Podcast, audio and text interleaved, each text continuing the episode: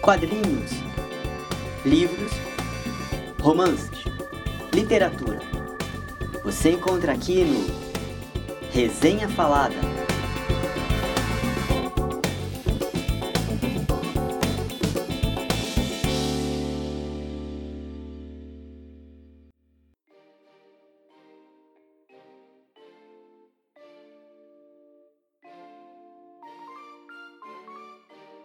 Olá, eu sou Flávio Jacobsen e hoje vamos falar sobre os beatniks. A rigor, o movimento beatnik, cujos membros e seguidores foram chamados de geração beat, a Beat Generation, é um movimento literário nascido nos Estados Unidos em meados dos anos da década de 1950, cujos expoentes maiores são a Santíssima Trindade formada pelo poeta Allen Ginsberg, o ensaísta e romancista William Burroughs, e o romancista Jack Kerouac. Mas sua abrangência consiste de muito mais, pois tratou-se de um fenômeno de transformação, além de artística e estética, também social, comportamental e política. É possível dizer, sem medo de errar, que a geração Beat foi a geração que mudou o mundo, e seus efeitos são possíveis de notar até os dias de hoje. Assim, para além da literatura, os beatniks influenciaram, por exemplo, a moda. Vamos entender.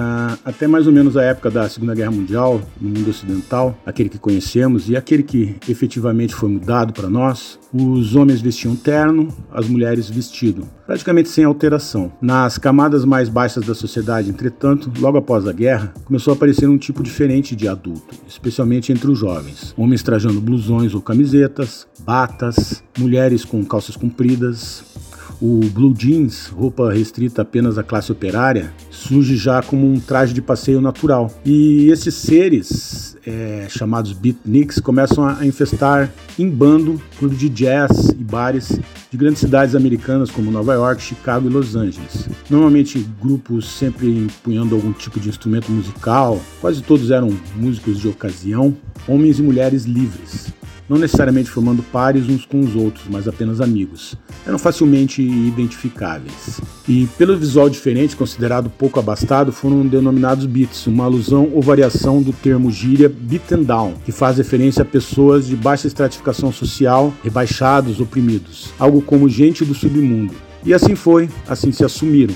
Hoje todo mundo se veste livremente, mas na época era diferente. Podemos dizer que isso foi determinante. Daí a menção. Pensem que a proliferação desses jovens pelas cidades resultou, por exemplo, no movimento folk que invadiu Nova York já no começo dos anos 60 e deu ao mundo cantadores como Joan Baez e um tal de Bob Dylan, por exemplo. Gente que acabaria para mudar completamente o mundo com os hippies e toda a contracultura que veio a seguir. A palavra Beatles, por exemplo, também é uma aliteração do termo beat daí mais relacionada à batida, ritmo, mas com uma referência óbvia ao movimento. Quanto ao principal, sua literatura, era igualmente uma espécie de retrato desse submundo.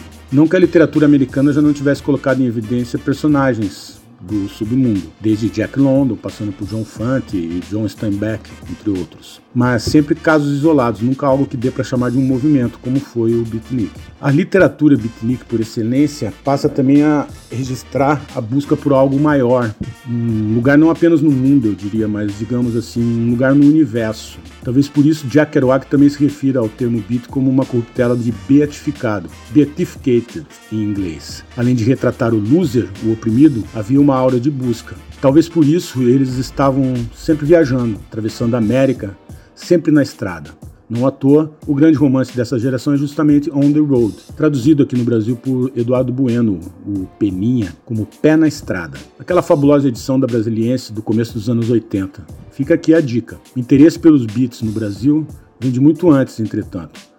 Poetas da geração paulista como Roberto Piva e Cláudio Willer os estudavam no original, muito antes das primeiras traduções aportarem em terras brasileiras. Mas esses poetas são assunto para outra edição aqui da Dicas de Literatura. Vamos falar deles ainda. Voltando aos Estados Unidos dos anos 50, onde tudo começou, é preciso citar alguns nomes. A primeira publicação Beat foi o poema O Uivo, de Allen Ginsberg, em 1956. Veio à luz graças ao editor e também poeta Lawrence Ferlinghetti. Este é autor do fabuloso livro de poemas Um Parque de Diversões na Cabeça, de 1958. Mr. Ferlinghetti é ainda vivo, com 101 anos de idade e proprietário da lendária livraria City Light Books, em São Francisco, na Califórnia. Ele foi muito importante para a consolidação do movimento. Em 1957 é lançado o já citado On the Road, livro que mudaria as cabeças de gerações para o Jack Kerouac. Em 1959, William Burroughs, talvez o beatnik com maior bagagem intelectual e acadêmica, lança Almoço Nu. Bem, todos esses livros fizeram e ainda fazem a cabeça de gerações.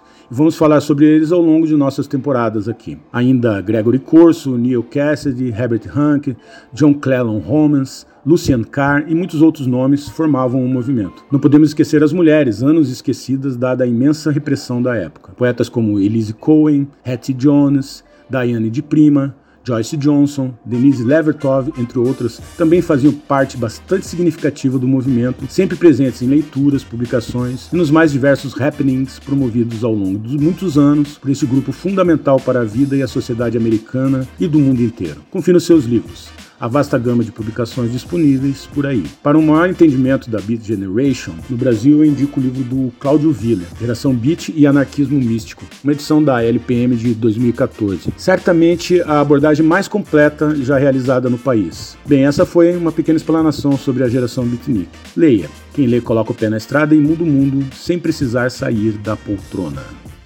Você acabou de ouvir Resenha Falada. Esse e outros podcasts você encontra em eurecadigital.app.